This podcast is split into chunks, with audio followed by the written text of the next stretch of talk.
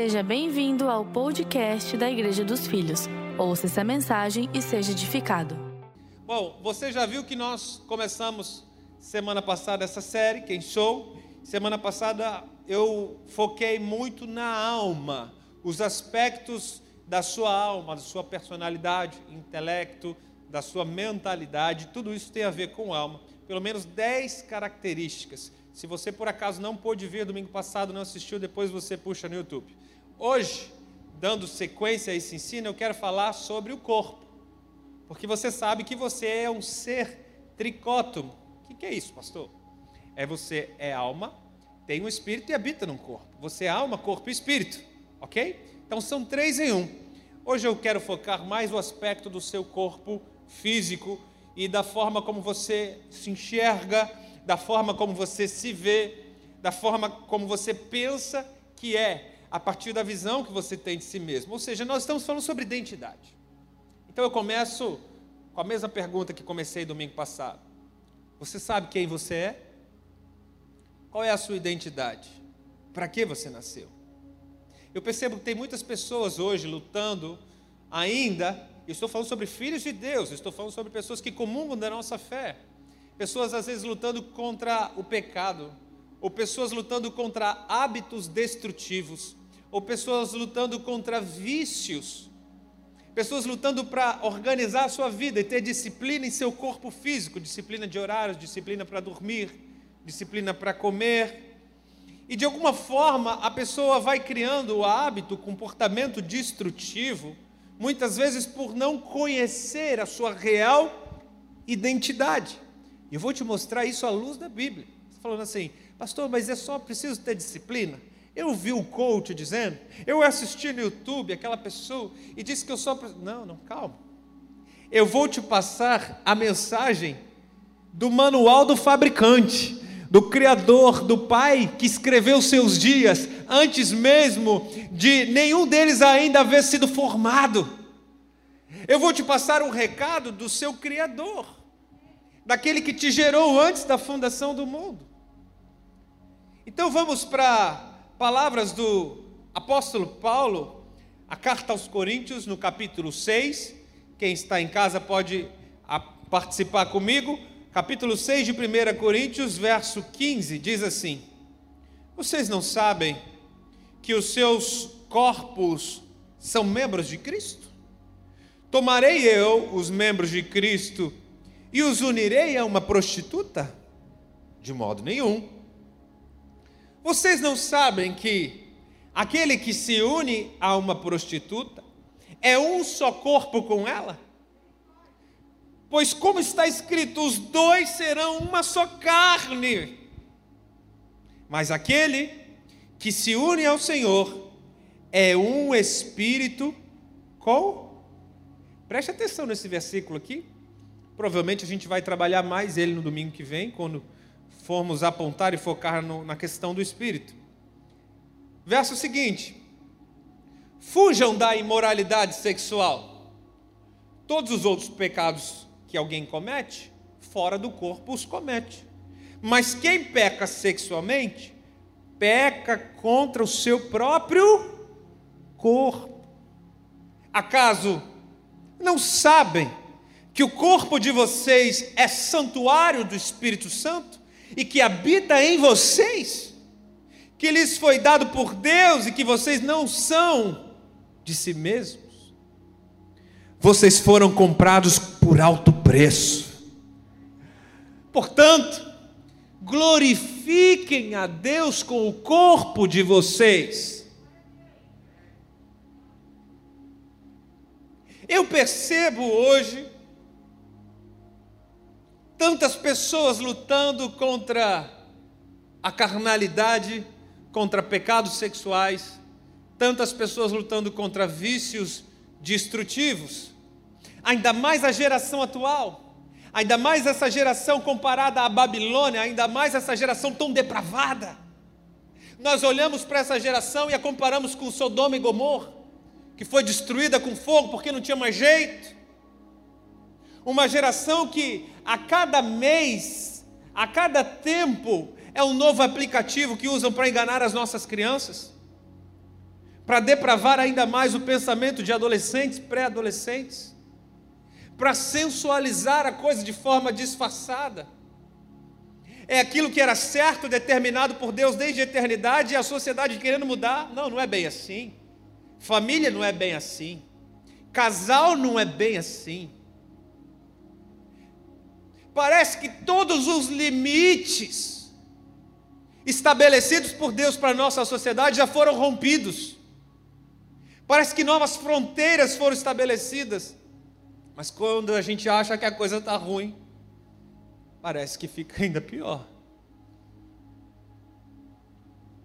Uma sociedade em que a gente tem que se blindar, ficar de olho. Eu tenho que ficar de olho no que os meus filhos de 6 e 4 anos de idade assistem, porque há filmes que hoje estão passando na Netflix com indicação livre, passando conteúdo sexual implícito, disfarçado. Então, aqueles que estão com censura livre, a gente tem que ficar de olho. Você imagina então, aquele que está com 12 anos, com 14, 16 anos, a gente não consegue mais ter filtro. E na geração que os pais terceirizam responsabilidade, gostam, é mais fácil dar um celular na mão de uma criança, né? Cuidado com o preço que você vai pagar daqui a pouco por isso. É bem mais fácil disfarçar, distrair, contratar essa babá eletrônica. É baratinho, né? Você só paga o 4G e está tudo certo. O alerta, não só para a igreja dos filhos, não só para a nossa cidade, mas um alerta para a sociedade em geral.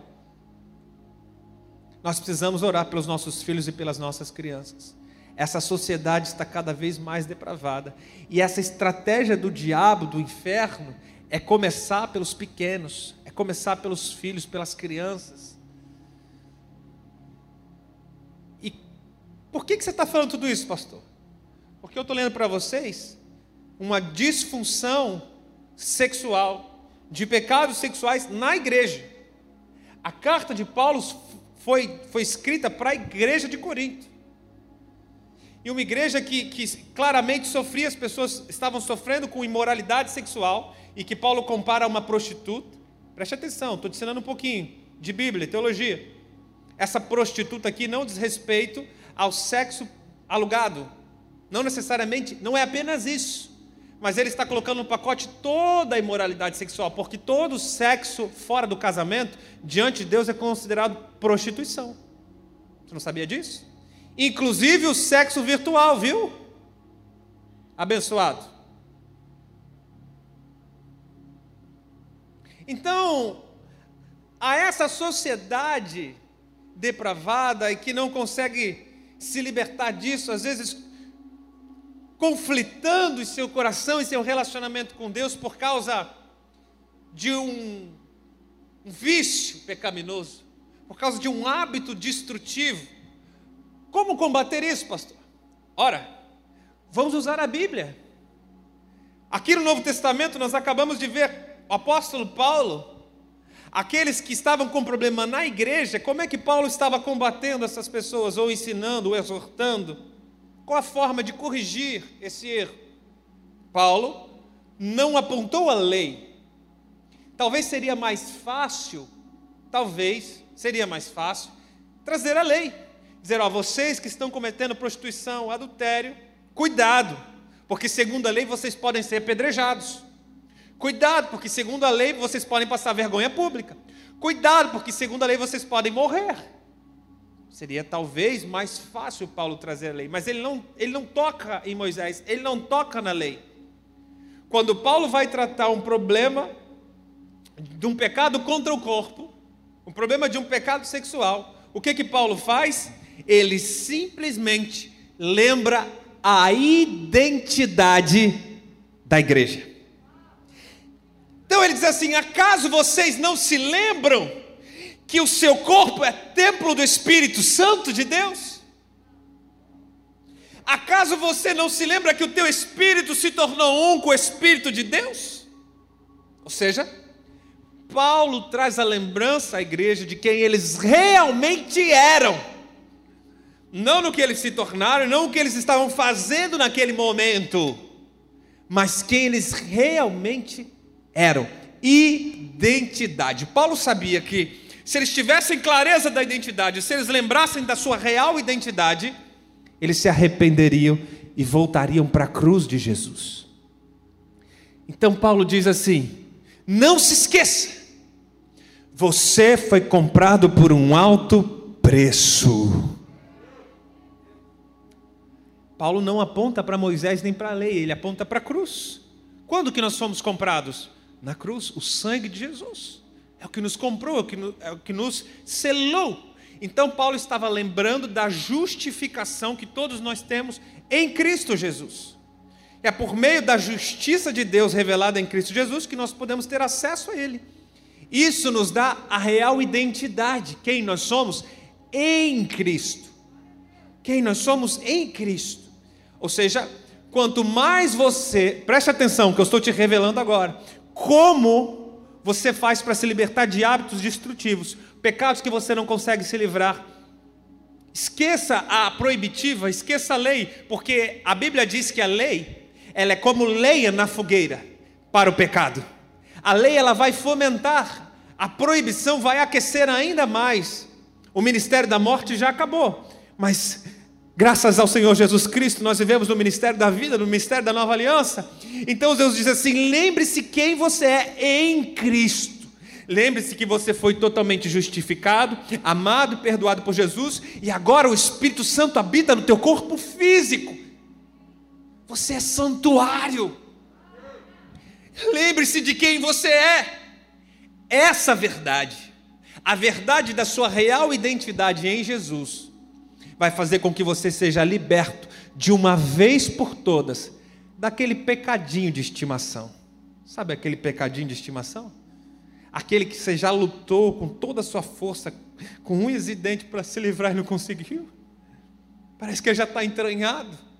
De fato, na obra da tua força, na força do seu braço, você não consegue se livrar. Mas quando você olhar para a cruz de Jesus, você vai conseguir se ver livre de todo impedimento e tudo aquilo que te separa de Deus. Pela cruz você tem livre acesso ao trono da graça do Pai. Você pode aplaudir e celebrar Jesus por isso, por essa verdade? Eu vou te dizer uma coisa: lembre-se, o seu corpo é a casa do Espírito Santo. Eu vim aqui para lhe dizer isso. Estou falando do corpo físico, quem você é, sua identidade, lembre-se disso. Ora, se o seu corpo se tornou casa do Espírito Santo, por que é que você quer alugar essa casa para aquela pessoa que não te merece? Por que é que você quer dividir essa casa com aquela pessoa que já te machucou, já te traiu, já te abandonou, já te chutou, e você quer dividir ainda esse templo, esse espaço, esse santuário com, aquela, com aquele indivíduo que não te merece? Ei, se enxerga!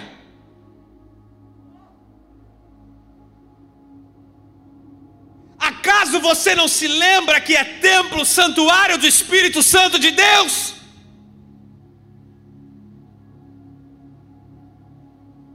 e que o seu corpo agora se tornou a habitação do Altíssimo.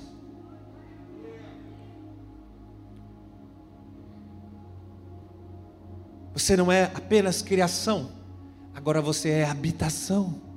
Uau. E qual deve ser a característica de quem é santuário, de quem é filho, de quem entende a sua identidade? a grande característica é revelada por Paulo aos Romanos. Eu creio que Paulo é autor de Romanos, capítulo 8, verso 14. É um texto clássico.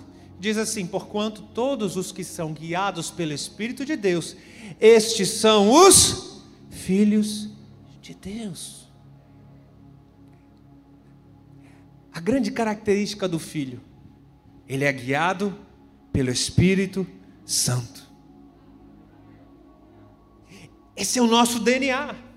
Ser guiado pelo Espírito Santo é a grande identificação que você tem como filho de Deus.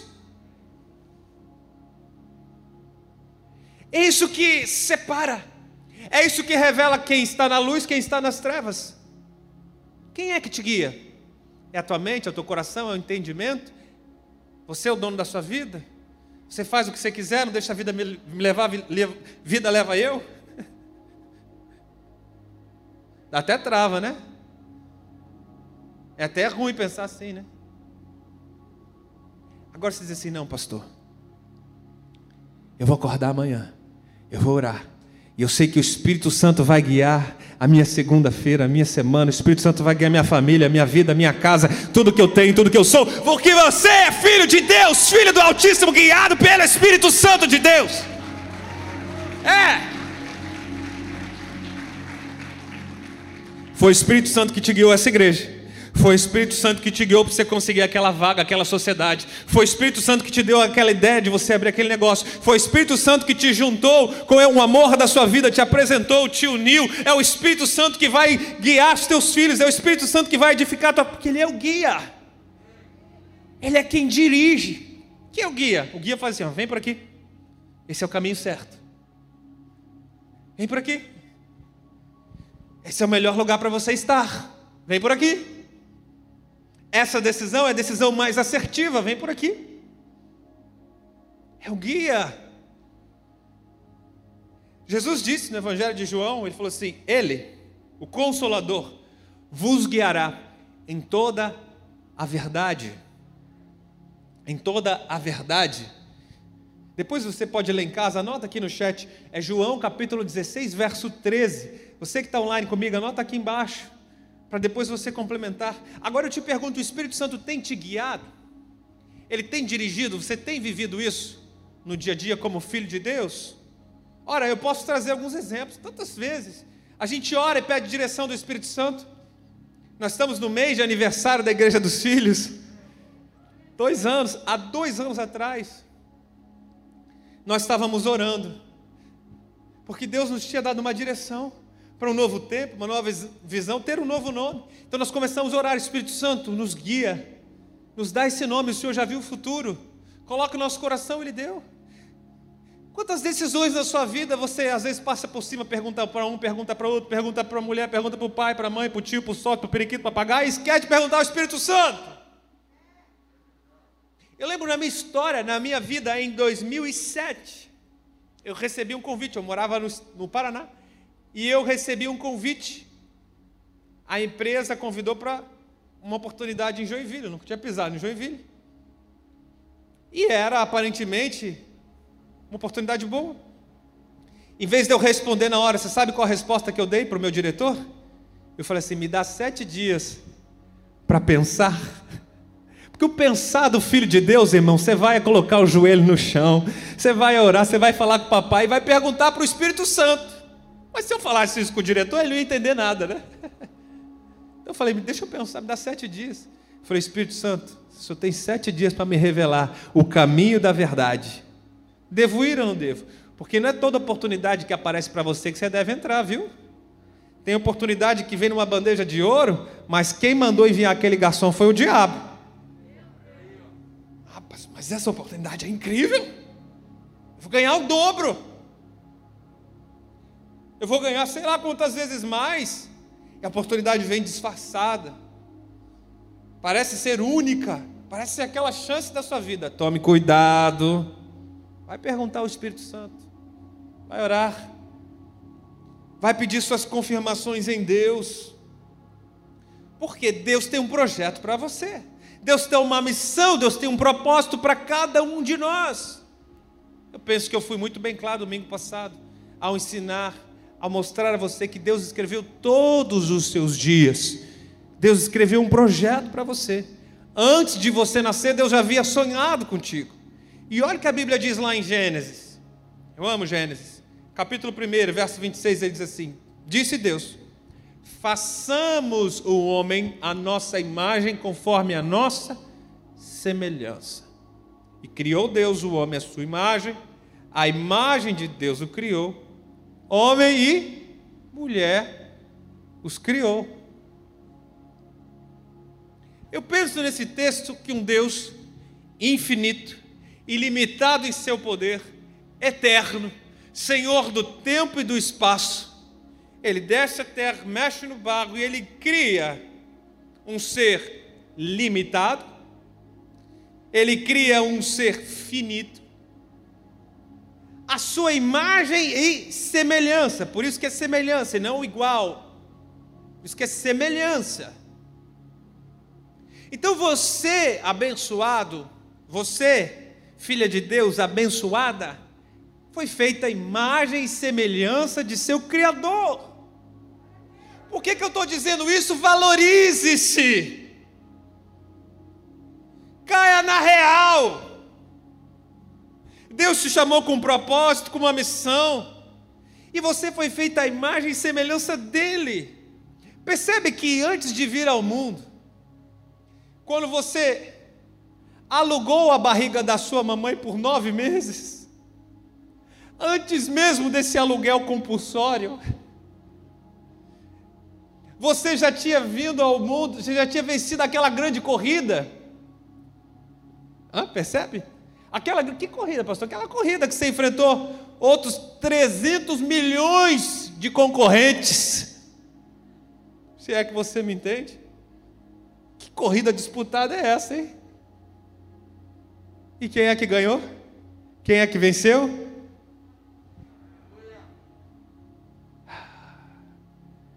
Pastor, mas eu não estava lá nem para saber, eu não mereço isso.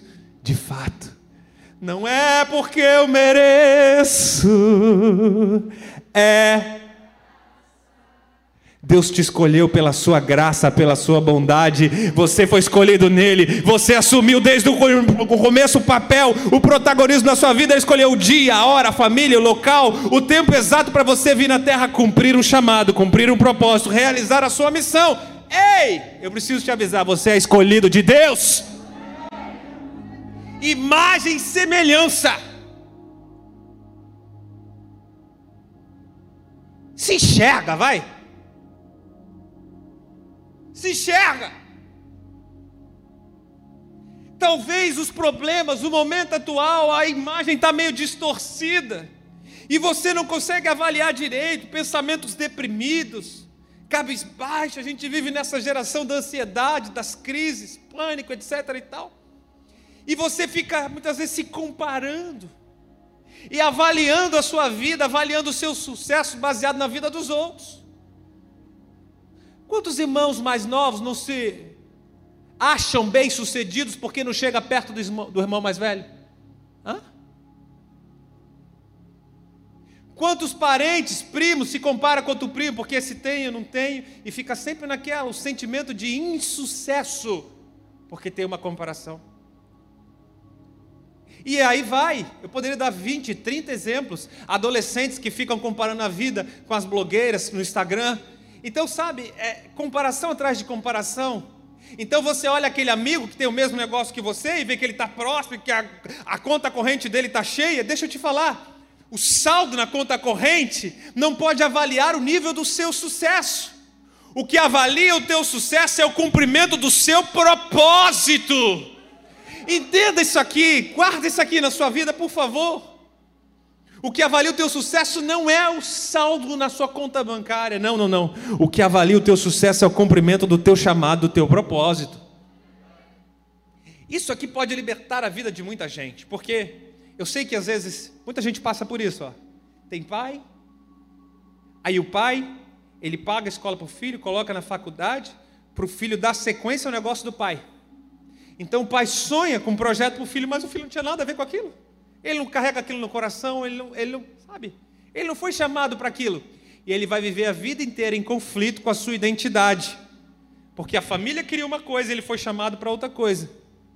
Então, se você entender que Deus te chamou para cumprir um propósito e um chamado, essas comparações que você tem na terra, elas vão se dissipar e você vai passar a viver pelo cumprimento do seu propósito, do seu chamado. Não por aquilo que a sua família queria, gostaria que você fizesse ou vivesse. Mas você vai se autoconhecer, saber a sua real identidade. Então eu te pergunto, quando você se vê quem você é? Quando você se olha no espelho, quem que você vê lá? Eu estou falando no sentido figurativo, é óbvio. Quando eu olho no espelho, eu estou sempre querendo perder alguns quilinhos a mais.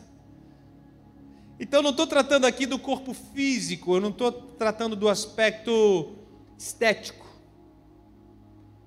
Eu estou falando do seu interior, da sua alma. Quem você se vê quando você se olha no espelho da vida? Quando você se autoanalisa, o que eu estou fazendo da minha vida? Como eu estou gastando os meus dias? Para que eu nasci? Quem é você? Tem pessoas que, quando se autoanalisam, elas se veem deprimidas, tristes, infelizes. Tem pessoas que, quando se veem, elas se consideram azaradas. Já viu pessoas assim? Assim, pastor, eu nunca fui sorteado nem na rifa do colégio. Nunca ganhei nem no bingo, pastor. Só azarado. Já ouviu isso? Eu já ouvi. Cuidado com o que você fala sobre si mesmo. Cuidado com a visão que você tem sobre você mesmo. Tem pessoas que dizem assim, pastor, nada do que eu faço dá certo. Nada do que eu entro eu consigo terminar. Tem mulheres que se acham feias. E elas têm dificuldade de parar na frente do espelho. Gastam fortunas e nunca se satisfazem. Tem pessoas que se sentem desejadas ou indesejados. Qual é a visão que você tem sobre você mesmo? Como você se vê? Cuidado que todo esse negativismo pode ser a pessoa que você está se tornando. Então, como você se vê? Como você se imagina? Como você se autoanalisa?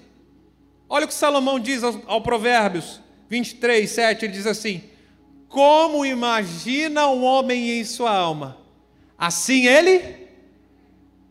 Hum, o que, que você anda pensando sobre você mesmo? O que, que você anda imaginando? Como é que você se autoanalisa? Ei! Quem você pensa que é?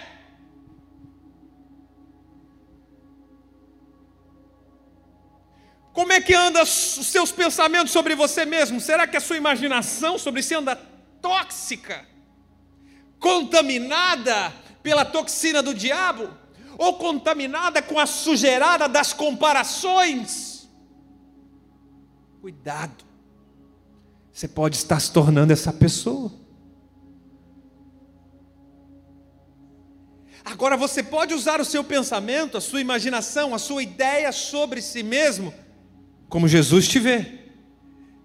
Porque se você disser, se você assumir a sua real identidade em Cristo, você vai olhar para si e vai dizer: Eu sei que eu não mereço, mas eu sou totalmente amado, perdoado, desejado pelo Senhor dos Senhores, o Criador de toda a terra. Antes dele criar o mundo, ele havia me desejado, me escolhido nele. Esse pode ser o seu real pensamento. Isso pode tomar conta do seu espelho interior. Se você ficar se olhando como um perdedor, cuidado. Você deve estar se tornando um. Agora, se você ficar se olhando como vítima, cuidado. Você pode ser um grande vitimista. Só vítima do sistema. Isso nunca vai nada, nunca vou conseguir nada. Cuidado. Cuidado. São espelhos que a vida te apresentou ao longo do tempo. Mas se enxergue. Começa a se enxergar como Jesus te vê. Preste atenção que eu vou te ensinar, isso aqui é muito profundo. A forma como você se vê é a forma que traduz a sua identidade. Entende? A forma como você se autoanalisa, que você imagina acerca de si mesmo. É isso que Salomão está ensinando em Provérbios. Se você aprender isso aqui, meu irmão, eu ganhei minha noite.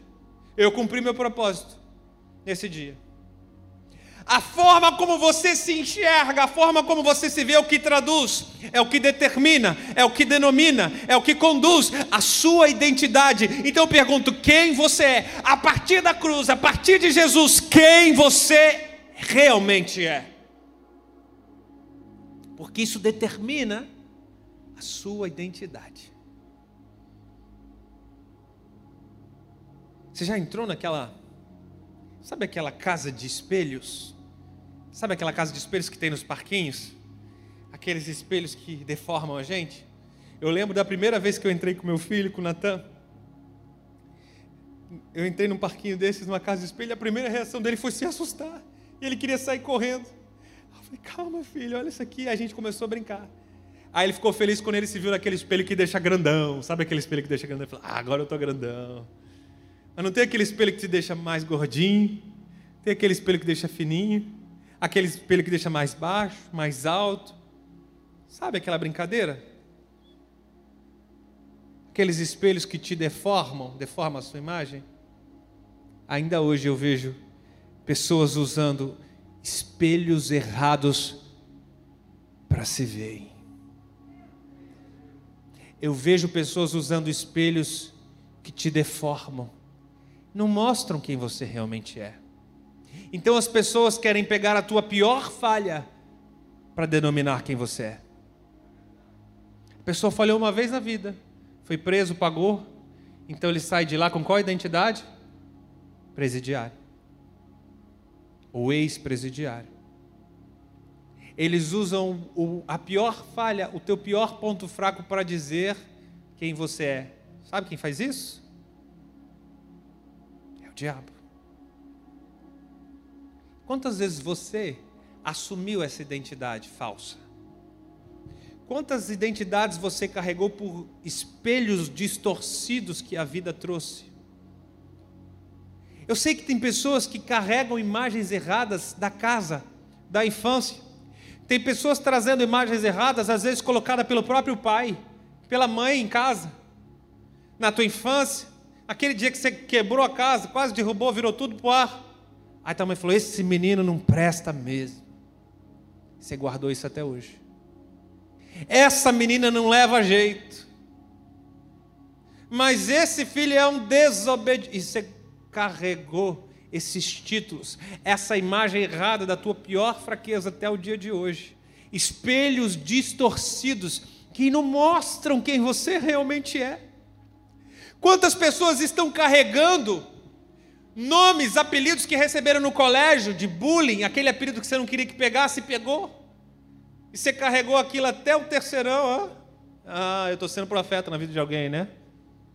E você carregou esse título que não revela quem você realmente é, você carregou até hoje.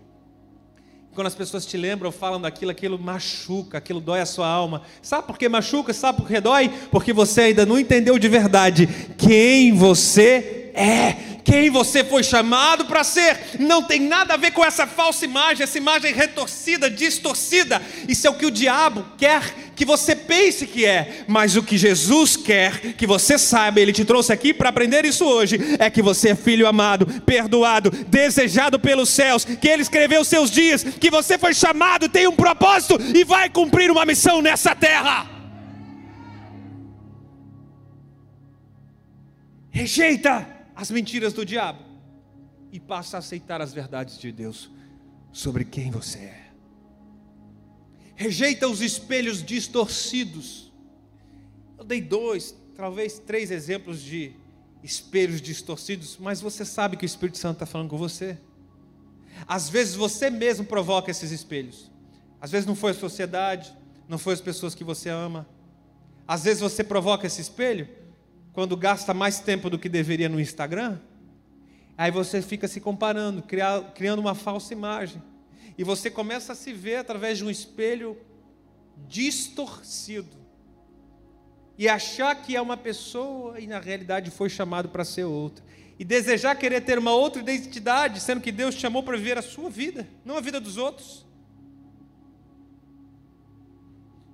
E passar a se contentar com o que tem. Sim, Deus quer te levar a lugares maiores, mas para isso você precisa ter gratidão, contentação, precisa cumprir alguns princípios bíblicos para poder Deus te levar a viver uma vida abundante. A começar por parar de se comparar. Porque antes de fazer coisas, Deus primeiro te chama para ser. É primeiro ser, depois fazer. Primeiro ser, depois desenvolver em algum projeto ou outro. Quem você é. Quantas palavras negativas você já assumiu e o olhar que você tem sobre você mesmo e sobre o mundo é um olhar poluído, é um olhar tóxico, é um olhar depressivo, é um olhar negativo. Sabe aquelas pessoas que você não consegue ficar muito tempo com elas? porque elas são tão tóxicas. Você não consegue ter um diálogo. Você não consegue conviver há muito tempo, que são pessoas extremamente negativas, reclamam de tudo, murmura de tudo, nunca está bom. Irmão, geralmente se resolve esse problema com identidade. Sabe qual é o remedinho, o antídoto? Vai se conhecer. Vai ter um encontro com Jesus, saber quem realmente você foi chamado para ser. Essas pessoas têm um olhar negativo de si mesmo e têm um olhar negativo do mundo. Jesus falou sobre o olhar. Jesus falou sobre essa identidade. Vamos lá, Evangelho de Mateus, capítulo 6, verso 22. Palavras de Jesus. Os olhos são a lâmpada do corpo. Se os seus olhos forem bons, todo o seu corpo será o quê? Olha isso, igreja. Olha isso. Se o seu olhar for bom, o seu corpo, estou falando sobre corpo, o seu corpo vai ser cheio de luz. Agora, o contrário também é verdadeiro. Olha aí. Se, porém, os seus olhos forem maus, todo o seu corpo estará em trevas. Portanto, se a luz que existe em você são trevas, ó, oh, quão grandes trevas serão. Como que está seu olhar? Como está o seu olhar acerca de você mesmo em primeiro lugar?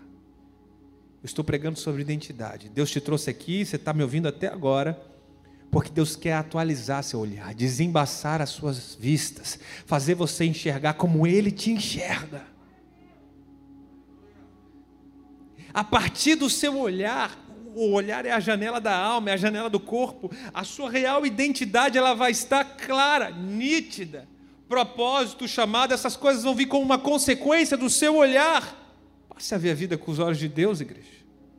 Passe a ver a vida com os olhos de Deus. Eu sinto que a gente precisa orar por isso. Amém? Amém? Vocês que estão aqui, por favor, fiquem de pé. Vamos orar por isso. Você que está em casa também. Ore conosco para que Deus atualize o teu olhar.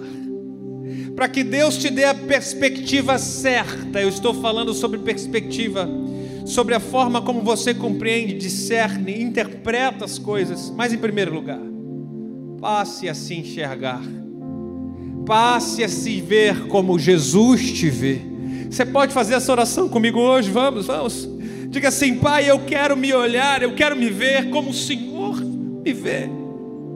Se o Senhor me chamou de imagem e semelhança, Deus, começa a corrigir aqui dentro de mim a minha autoestima, a minha percepção sobre mim, começa a corrigir, Deus, a minha insegurança.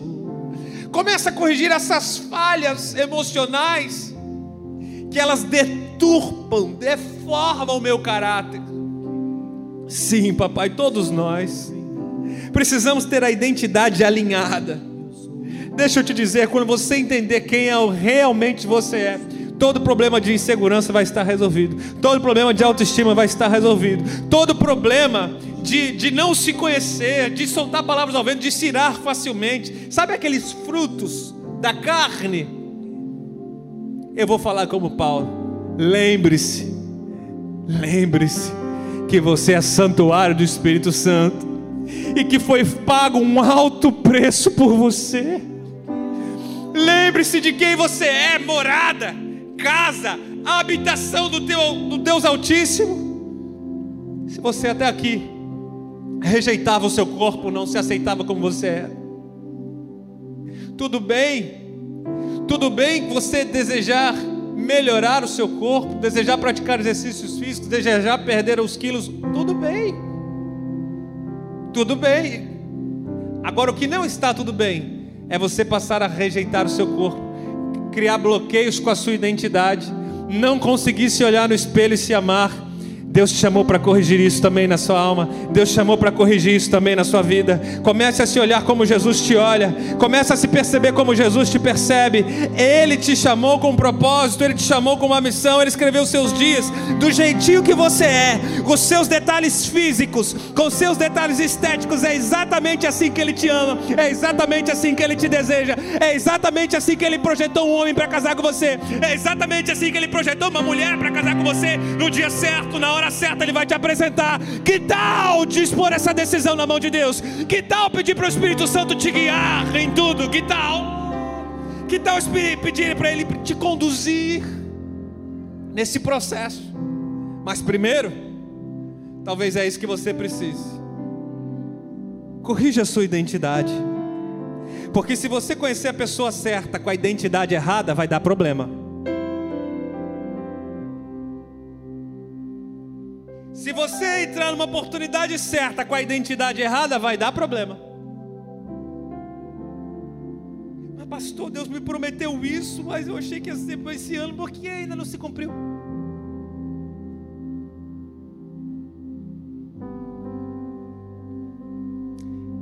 Primeiro ser, depois fazer. Vamos, restaura, restaura, restaura a sua identidade, restaura. Restaura a sua identidade, restaura.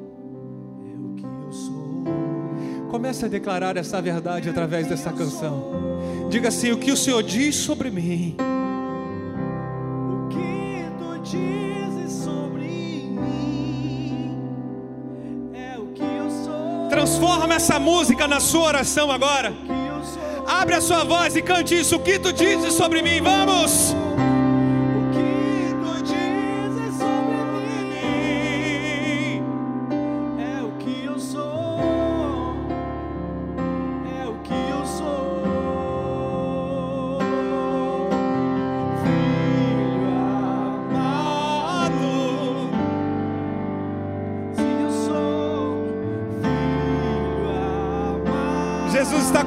Pessoas enquanto você canta. Jesus está restaurando identidade enquanto você canta. Vamos.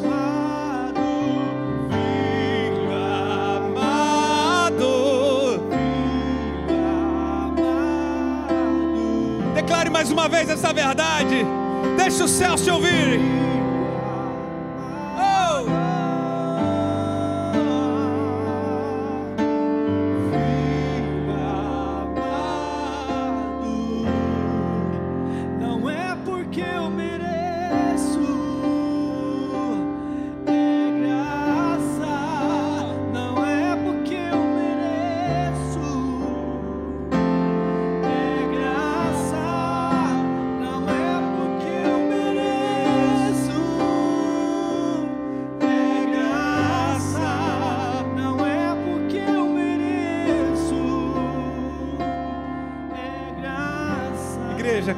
Todo mundo a mão no coração assim, Pai, revela quem nós somos em Ti, restaura nossa identidade, reafirma a identidade de alguns aqui.